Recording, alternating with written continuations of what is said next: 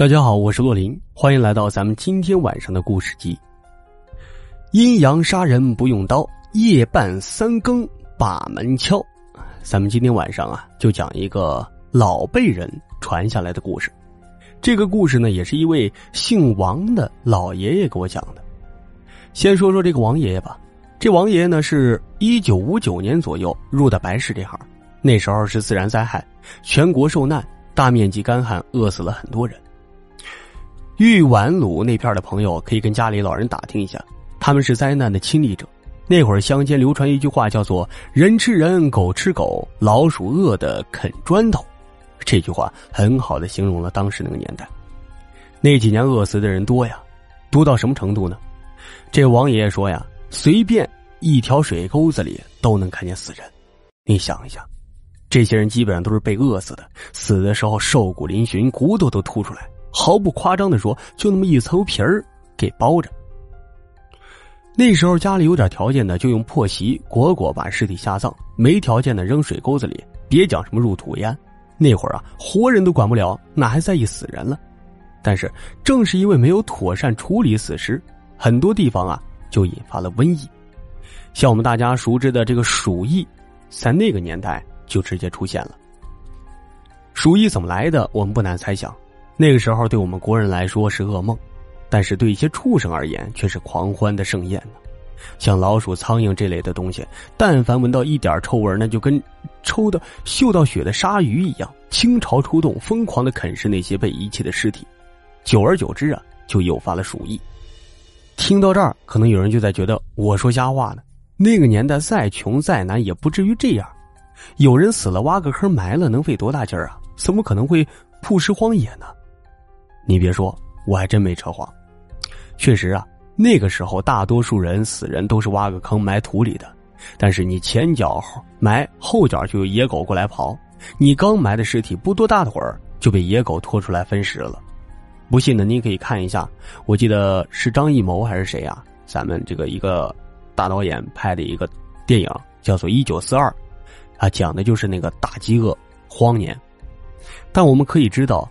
这个野狗不可能把一整个尸体吃完，所以后面呢就出现了老鼠进行第二波的分尸，然后再进行乌鸦、苍蝇啊也闻着味儿赶过来啊。当然了，话不能说死，好事儿还是有人做的。当然，当时为了防止更大面积的爆发瘟疫，这王老爷啊就跟当时的那些师傅啊啊一起把铺尸荒野的这些尸体善后。怎么善后呢？自然就是让他们入土为安呗。挖坑埋哪儿算哪儿，一路挖一路埋，就这样从山东走到河南，又从河南回到山东，一路上也不知道挖了多少坑，埋了多少个人。当时啊，这王老爷跟着他师傅跑脚，其实说白了就是为了混口饭吃。虽然那时候普遍都穷，但是存在不少有钱的人，有时候给一户有钱人办丧事能够他师徒俩好吃好喝挺长时间。像这样啊，这王老爷才在那个年代侥幸活了下来。后来呢，又把本事传给了我。所以啊，我还记得这刚入行的时候，王老爷就跟我说了一些话啊，记得很清，就是我们开头说的“阴阳杀人不用刀”。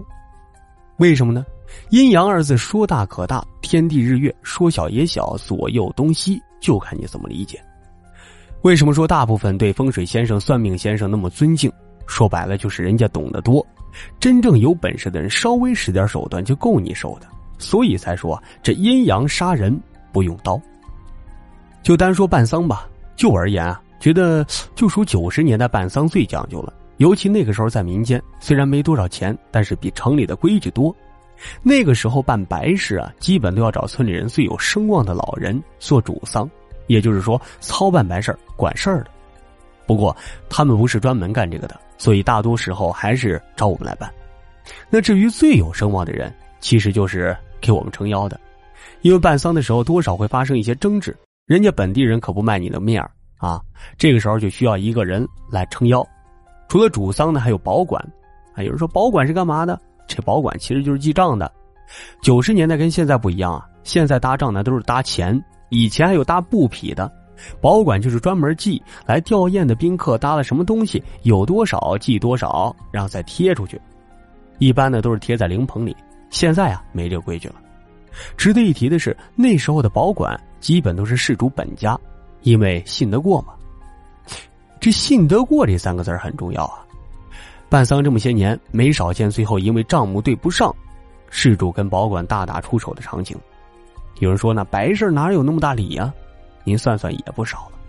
此外呢，还有客卿，客卿这俩字啊，我觉得看过玄幻小说的朋友应该都知道，都不陌生。跟小说的意思也差不多。其实呢，也算是一个职业，他们都是外人，专门陪来吊唁的宾客聊天的，安排宾客休息。有的客卿甚至会代替孝子披麻戴孝。还有呢，灵堂的搭建也很多规矩。供桌呢，并不是一个统一的样式，一般的看地方的风俗。河南那边啊，大多是一张八仙桌，桌上放着杜灯和简单的贡品、蜡烛之类的。一般逝者的遗体都放在一张凉席上。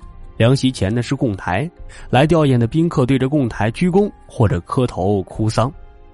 但有的地方啊，这供台是好几张八仙桌拼起来的，拼好的供台上面铺着一张白布，有的时候供台上能摆上上百个碗碟，这碗碟里装的都是贡品，每个碗碟的贡品上都插着一朵纸花，排成四排，每排几十份这种现在是越来越少见了。以前有的地方还摆人头馍，所谓人头馍呀，哎，就是馒头，不过跟人头那么大，所以称之为人头馍。光听“人头馍”这三个字，大家肯定还不熟悉，但我得形容一下，应该还是有人知道的。一般人头馍上面都有彩绘，还贴着纸花，这纸花不一定是白的啊，还有红色的、蓝色的、绿色的，相当于用馒头做个雕塑吧。大家别嫌我啰嗦啊，咱们只是简单介绍一下。按照老王头的说法呀，万事死者为大，对于办丧可不能有半点马虎，不然那是很容易出事儿。就说在年轻的时候，老王头身上还发生了一点故事，吃一堑长一智，这才总结出来这么多的经验。老王头年轻的时候有一回说去北方办丧，这死人呢是个老头子，那时候办丧跟我那会儿办丧不一样。老王头年轻的时候办丧，压根就没有宾官，所以一般人没死就要去他事主家备着。通常呢，叫这边人只看一病重，就立马通知老王头。老王头得到消息之后就赶紧过去。这个行业接了活是不能中途罢工的，有时候有的人病重十天半个月还吊着气儿，那这种情况，那老王头也得在事主家待上十天半个月。啥时候人走了，他把事儿办妥了，哎，这一单才算成。老王头就说：“那时候办丧啊，可比现在麻烦多了。那时候一个人去世，全村人都过去吊唁，这人一多啊，就容易出发生矛盾，稍不注意就会破坏丧礼。正因为这样，这个流程呢才会如此复杂啊，维护秩序啊，安排宾客落座，一系列很多流程，没有人帮忙，光凭老王头一个人那是绝对搞不定的。于是啊，这才有了办丧这个行业，也是一个小队伍。”大家可不要小看这些流程啊！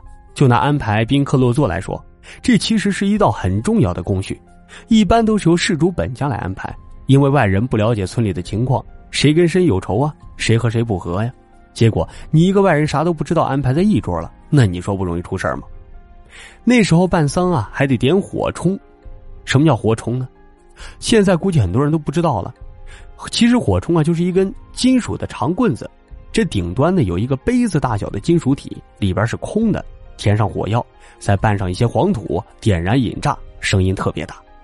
点火冲的人很容易被爆炸的烟熏黑，或者被烫到，这个也得事主本家来操作，万一伤到外人，到时候扯不清。等点了火冲之后，放了炮啊，外公就开始招呼宾客落座吃席。那这个招呼宾主落座是特别有讲究的，还要念词儿。大概是怎么说呢？啊，就比如说，这四门亲朋是遥天路远，翻山越岭前来祭奠啊。孝家是地方偏窄，人手不足，敬请谅解，诸如此类，等等等等。现在啊，开席前念词儿的也不多了。老王头说他念完词儿啊，这宾客就可以开席了。那时候穷苦人家多，经常会有乞丐过来蹭饭吃，这一般事主都会给的。如果讨饭的人多呢，事主还会另外开一桌。老王头说：“他那次操办丧礼呀，一直到了天黑。农村办丧一般都是女客先回去，男客还要多留一会儿喝喝酒。等到酒喝的差不多了，宾客齐备，走完了，再有守灵这一环节。守灵一般都是由逝者的儿女子孙来守。守灵的前半夜，大多数都有人陪，本家呀、亲朋好友啊，那些关系好的。等到后半夜，可能就少了，甚至啊，就得留两三个人守着。那一次老王头给逝者看的日子是明天一早就下葬，当天晚上准备东西，一直忙到后半夜。办丧最重要的其实就是守灵了，只要守灵夜不出事儿，那么这丧呢就说明办的没问题。所以啊。这行呢特别注重守灵夜，守灵之前，外公就把守灵期间需要注意的地方跟事主他们兄弟姐妹都已经交代好了，千叮咛万嘱咐。本以为不会出什么事儿，结果呀，老王头这边没睡俩小时呢，就被人给叫醒了。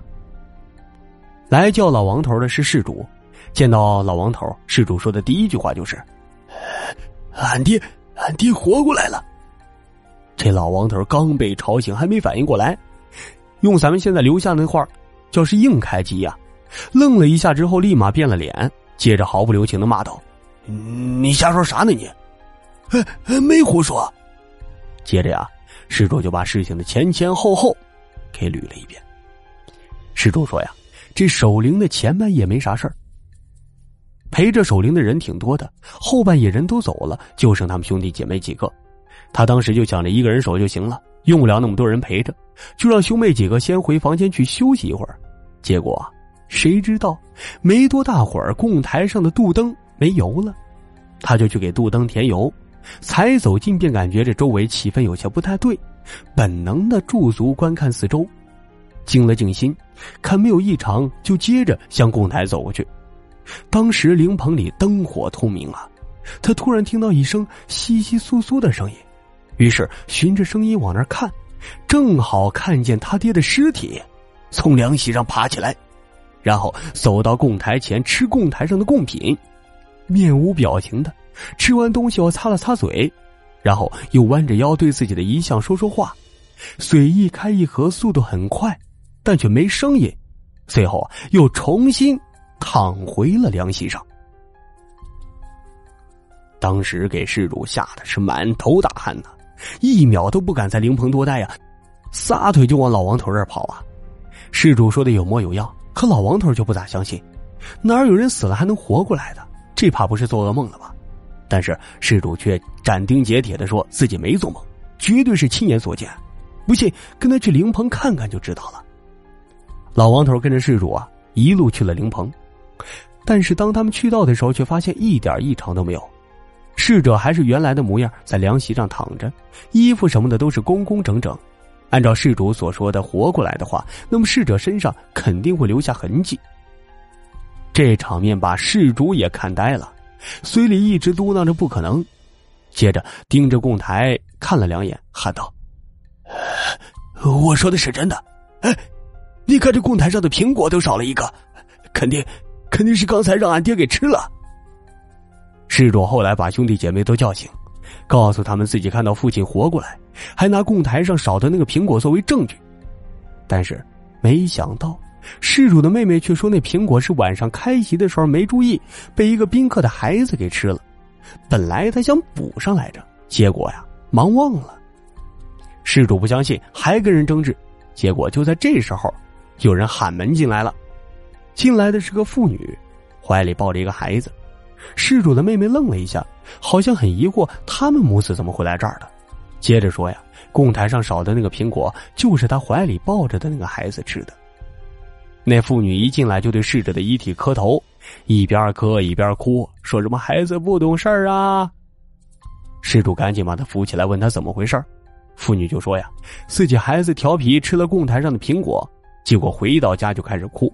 到后半夜哭的嗓子都哑了，非说有个老头骂自己偷了他的东西。当时啊，自己还奇怪，这孩子到底偷谁的东西了？一问才知道，偷吃了供台上的苹果，人家来找他要来了。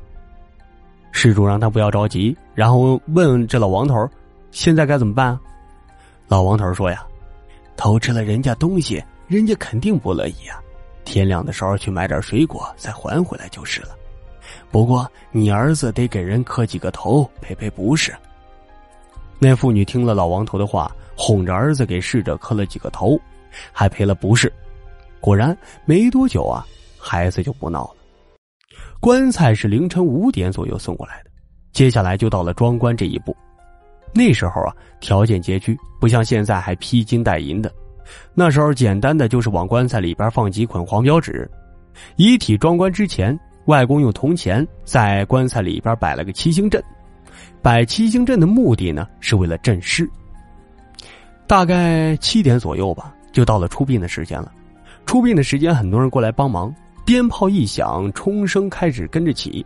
先起的是供台，几个人抬着走在前面，后边跟着的是抱着逝者遗照的长子。